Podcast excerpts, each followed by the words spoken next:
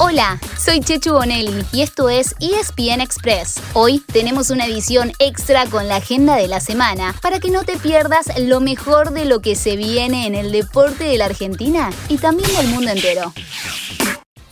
Esta noche se completa la tercera fecha de la Copa América con los partidos del Grupo A. A las 6 de la tarde juegan Uruguay y Chile. Y a las 9 de la noche, Argentina enfrenta a Paraguay. La selección viene de una actuación muy convincente el viernes, venciendo 1 a 0 a Uruguay, después de haber empatado 1 a 1 con Chile en el debut y eso es lo que más preocupa, el descanso o realmente cómo llegaría en el partido de mañana y por eso nos tomamos un tiempo para evaluar y, lógicamente que los jugadores que salgan a la cancha salgan en, en las mejores condiciones y si no que salga el compañero.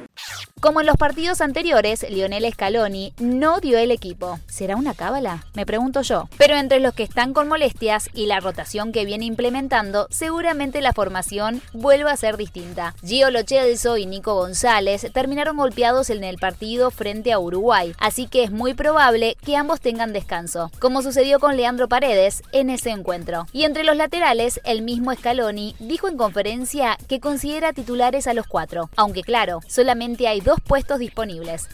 El torneo sigue el miércoles y el jueves con la cuarta jornada, en la que Argentina quedará libre. El equipo de Lionel Scaloni cerrará su participación recién el lunes que viene, frente a Bolivia. En la Eurocopa, entre martes y miércoles se completa la fase de grupos, antes de pasar a los octavos de final, que arrancan el sábado. Clasifican los primeros y los segundos de cada uno de los seis grupos y los cuatro mejores terceros. El martes a las 4 de la tarde hay que estar atentos al choque de punteros entre Inglaterra y República Checa y en simultáneo a Croacia y Escocia, ya que dirigirá el argentino Fernando Rapalini, acompañado en las bandas por otros dos compatriotas, Juan Pablo Velati y Diego Yamil Bonfa. El miércoles, en primer turno, a la una de la tarde, España necesita ganarle a Eslovaquia para no depender de la calculadora. Y a las 16 horas, uno de tres grandes se puede quedar afuera. El actual campeón, Portugal, enfrenta a Francia, mientras que Alemania va con Hungría.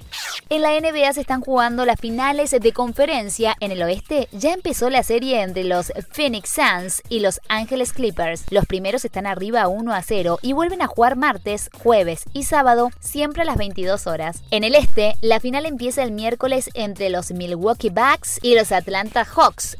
En el tenis estamos en la cuenta regresiva rumbo a Wimbledon y esta semana se juega la quali, en la que arrancan 10 argentinos buscando sumarse al cuadro principal del torneo. Sin y sin soplar son Juan Manuel y Francisco Cerúndolo, Guido Andreossi, Sebastián Báez, Juan Pablo Ficovich, Tomás Echeverri, Renzo Olivo, Andrea Coliarini, Leonardo Mayer y Marco Trungeliti.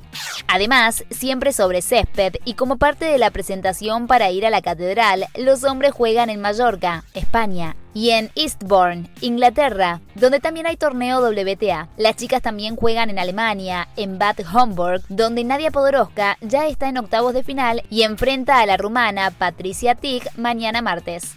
En el rugby el miércoles juegan los Pumitas contra los Springboks en un torneo internacional para menores de 20 años. Además, será semana de finales en Europa, pero recién viernes y sábado. Y tanto en Francia como en Inglaterra habrá presencia argentina. La final del campeonato francés será el viernes 25 de junio a las 15.45 en el Stade de France. Será entre La Rochelle, donde juega Facundo Bosch, y Toulouse, donde lo hacen Santiago Chocobares y Juan Cruz María. Al día siguiente, en el mítico Twickenham, será la definición de la Premiership inglesa. Por un lado estarán los Harlequins de Martín Landajo y Santiago García Bota, y por el otro, los Exeter Chief de Facundo Cordero. Todos estos partidos estarán en la pantalla de ESPN como siempre, ¿dónde si no? Por último, el jueves será la presentación del Tour de France, la segunda gran vuelta ciclística del año que comenzará el fin de semana. Y así llegamos al final de nuestro episodio de hoy. Soy Chechu Bonelli y de lunes a viernes te traigo las noticias deportivas más relevantes para que arranques el día muy bien informado. Te espero en el próximo ESPN Express. Y no te olvides, dale clic al botón de seguir para recibir una notificación cada vez que haya un nuevo episodio disponible. No te vas a arrepentir.